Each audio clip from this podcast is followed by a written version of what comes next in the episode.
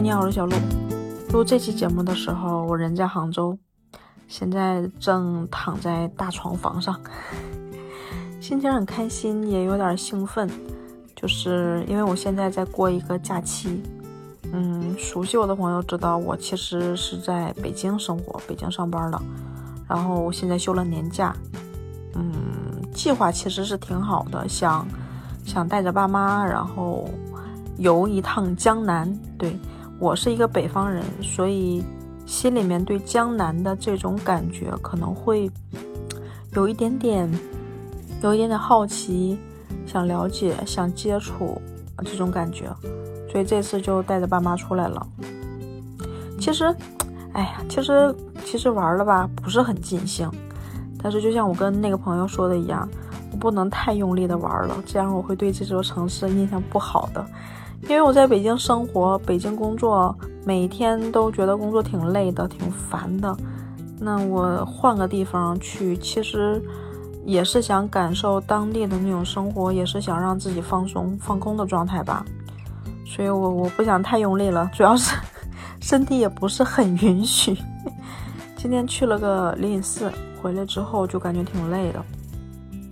换了个酒店嘛，然后，嗯。就其实离得很近，大概也就不到两公里吧。跟着我爸，我们俩就是去酒店拿行李。然后两个人本来说回来了之后吃个饭，然后就是溜达溜达、散散步的那种。结果我发现这不到两公里的路走的，我真的觉得特别特别的累。可能是因为这两天也反复在走，所以觉得累。然后我们俩到了酒店之后，然后拿了行李。其实这两天过得挺开心的，是因为有一些小事情发生，让我让我有一些不一样的感觉。嗯，比如啊，讲个例，举个例子，呃，昨天前天晚上的时候，前天晚上的时候跟我爸出来逛，路过一个眼镜店，我爸他现在已经有点花眼了，你知道吗？老花眼，但是两只眼睛有一只还挺好使的。他自己就觉得不太舒服，然后一一直啊也没有好好去配个镜子。我说他正好闲逛，去验个光吧。进屋之后，然后我就直接跟他说：“我说验个光，因为我其实是奔着说看能不能配个镜子这种情况。回北京之后呢，周六周天儿有的时候时间安排不开，可能一周就过去了，所以想着说那这种情况看看就配一个呗。嗯，没有说有特别的感受，只是说验个光。”但是，当那是个店长，店长帮验着光的，那个店长在给我爸验光的时候，我感受到，就是不是感受，就是眼看着就是他很专业，因为我验光也验过很多次嘛，在北京，在北京店里去验光也做过很多次，但是他呢，你就会感觉有很多不一样的项目，然后又很细心，特别的细致。我在北京的时候，我感觉。它的验光让你的体验不好的一点是，你的眼睛会有那种近视，然后它给的镜片让你觉得不舒服的那种感觉。但是你在这个地方的验光呢，它嗯换不同的镜片嘛，它在换的过程中会去问你的感受，然后跟你的感受基本上是吻合的，你心里不慌。所以我就觉得这一点特别的体贴。然后他在验光的时候就特别的专注啊，又很细心在给你讲。就让我整个人心里特别的暖，你知道吗？就是即使他不是在给我爸去验光，在给我验光，他是这种态度的时候，我心里很开心。但是你要是对你的家人更好，你心里肯定会特别暖嘛。所以我当时就就想说，哎，我一定要配副镜子。但是那一天验完光之后呢？就他店里后面还有别人在验光，然后就是店里两个人在反复的在忙，然后我一看也不太有时间搭理我们俩，再加上那些镜片我看着不是特别的喜欢，后来就算了，我们俩就出来转。但是就像我跟朋友聊天一样说，我说就因为这种暖啊，让你很想消费，让你觉得它就是一种。因为提供了服务，给你提供了情绪价值，让你觉得值，你就想为他消费。然后朋友说说我好骗，但实际上不是。我觉得人很多时候是在是在为情绪买单的，很多时候都是。其实我我是一个比较强的，会为情绪、为感受去买单的这样一个人，就是啊尽兴吧，高兴了就怎么都行的那种人。但其实从这件事儿上，我是有一种感受的，是我对杭州人的感受。嗯，因为之前我也知道，就是马云马爸爸嘛，本身我其实在心里对他一直是崇敬的。包括阿里，其实是我一直都特别向往的一个公司，唯一的一个公司啊。就是其他的公司也还好，但是我觉得可能对我来说没有那么强的期盼。所以，所以到了杭州，我有一种别样的感觉，因为我也知道杭州人是很会做生意的。我是从这点上感受出来，跟北方人他的感受就不一样。因为我的镜片其实也也是还不便宜的那种镜片，当时跟着同事去配的。那个地儿配的时候，你就感觉他恨不得摁着你去买单啊！当时你也不觉得感受这个镜片好。但是我我是信任同事的嘛，所以我就觉得带一个试试。后来再慢慢的了解了一些镜片知识，以及我那个镜片的那个品牌之后，我知道哦，我说这个镜片还是挺好的，然后才会感受啊，这个价格来说，其实人家店里已经给你优惠很多了，就人家是真的对你好了，但是让你的感受不那么好，就是摁头消费的感觉，你不想再来第二次。但是但是验光的那个地儿，就像我很想去配一副镜子，人又不是很有空搭理我的感觉。你会感觉他真的把服务做得很好，而且人家是指着你再来一次、再来一次、再来再来一次的这种感受。我这一点上心里其实还是有一点点小感动，加上对整个杭州的一种印象的认知吧。因为我我现在的就是希望能够去一个城市，啊，去看看这个城市的人文，去看看这个城市的人是什么样的一种状态，啊，整个的那种感受。所以，我。我我是觉得我看到了我想看的东西，这是第一件事儿。第二件事儿就是，我觉得今天的今天的运气开始有一点点好。我我去灵隐寺出来之后，那儿是不能够打车，车是不能停在那儿游客上车的，因为它是单行单行道，过来的车呢没办法在那边接接客人，就必须得换地儿，必须得去另外一个地儿才能坐车。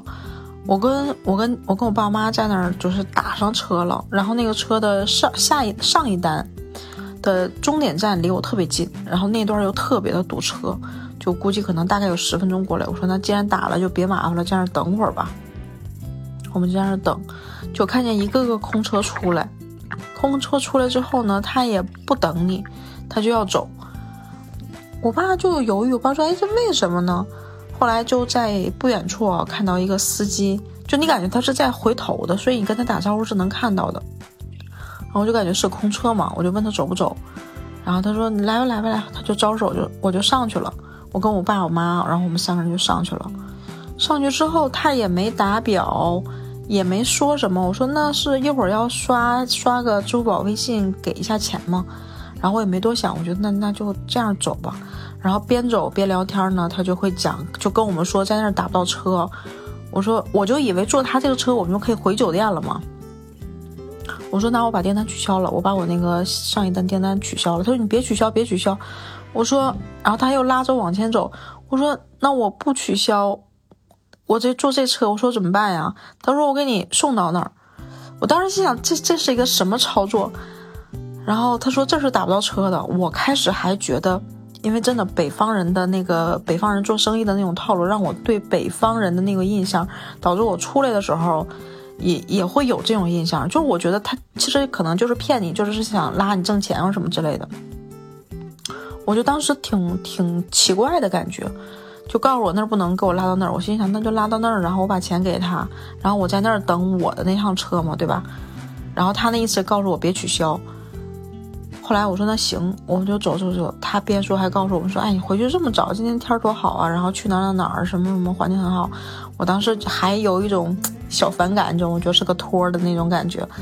我说：“嗯，我说不行。”但是事实确实是我爸妈不想让我再转悠了。我们就往回走，啊，然后司机就是跟我们说，到了那个地儿之后，然后他跟我说：“你在这儿，在这儿可以搭车。”然后我那个车还没来。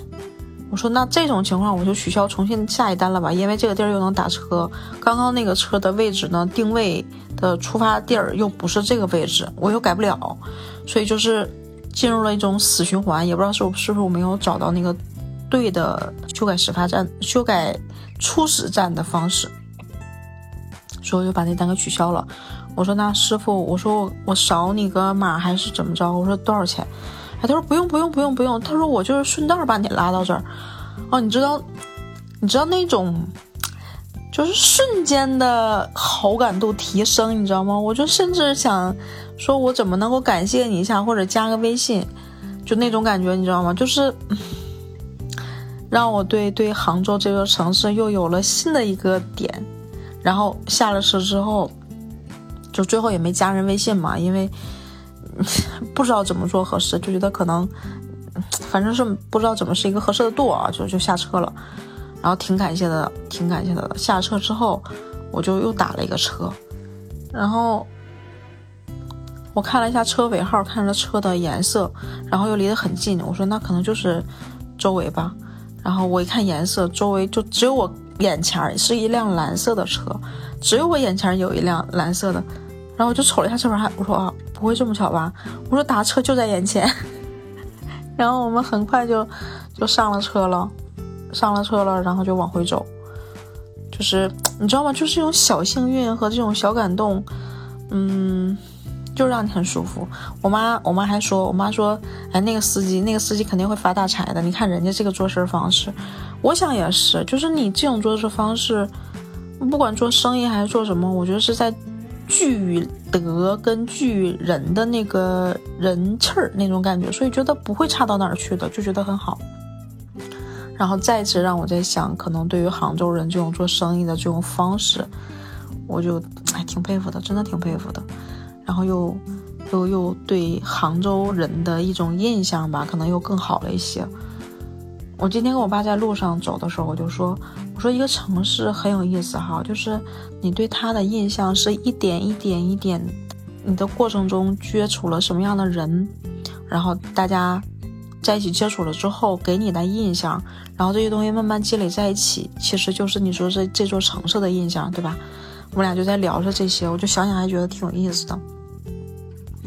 嗯，玩儿其实也很好玩儿，你知道吗？玩儿我其实挺想单讲一期的，玩儿也很好玩儿。所以我这一次呢，整体的感受到目前为止，我是觉得我挺喜欢这座城市的，就是感觉挺舒服、挺好的，然后心情就很好嘛。就是最近最近，我觉得心情变好，是因为一个十一假期加上最近又在出去玩儿。我这个月可能最后只上了两周的班儿，一年里的神仙月份。就很开心，嗯，工作上可能有一些事儿有压力或者什么之类的，整个人的状态松弛一些，就也没有那么紧绷，那么在乎了。所以你说会不会有坏情绪？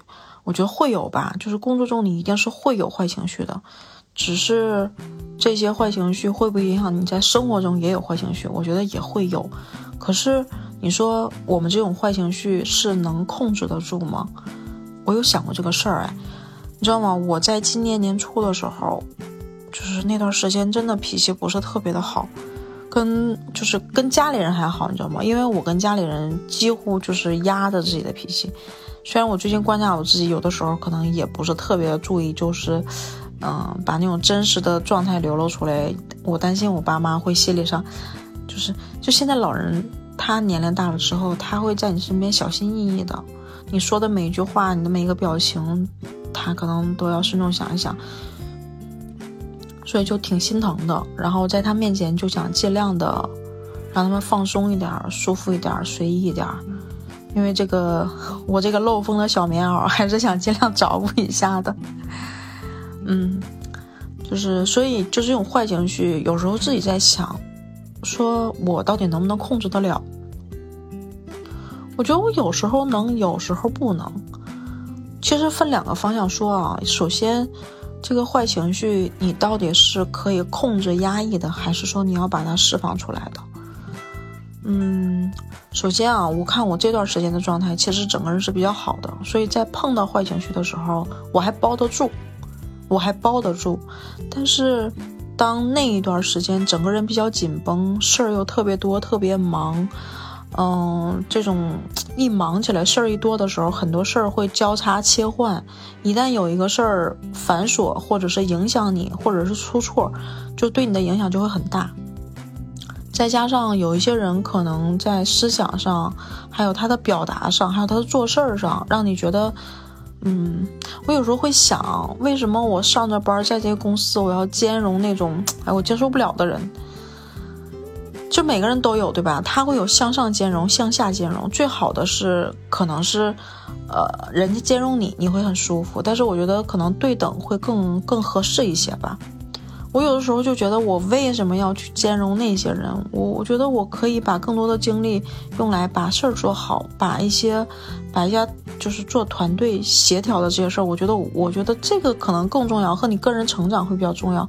你为什么要去把时间用在那些你觉得很很低级的事儿上？可是，可是工作呀、团队合作呀，包括工作中碰到不同的人，其实你是决定不了的。但是你能决定的是怎么能想办法把事儿做好，对吧？所以有时候碰见那种人的时候，就当你的事儿多杂积压在一起的时候，真的很容易爆发坏情绪，控制不了，真的控制不了。我是想说，我是控制不了的，但是有的人是控制得了的，即使他所处的那种工作环境或者是那种压力会更大或者更不好的时候，他仍然控制得了。我我佩服这种人。我有段时间跟就是很好的一个闺蜜，其实也是同事嘛，因为我们俩，嗯，就不是同行，然后又又又，就是因为我做设计，她是产品嘛，当又不在一个一个部门的时候，其实就没有那些牵扯的关系，所以关系就会好一些。他就讲，他说他现在那个老板情绪特别稳定。我在听到“情绪稳定”这四个字的时候，我是心里有一种。砰一下的感觉，因为我觉得我没有做好情绪稳定的这个事儿，所以我在想，情绪稳定的人是怎么做到的？他一定碰到了，因为那么高的位置啊，他一定碰到了碰到了比我更难的事儿。嗯，我就想，当你能够情绪稳定的时候，我觉得啊，首先是你经历过这个事儿，你看到了这种事儿，这的各个角度。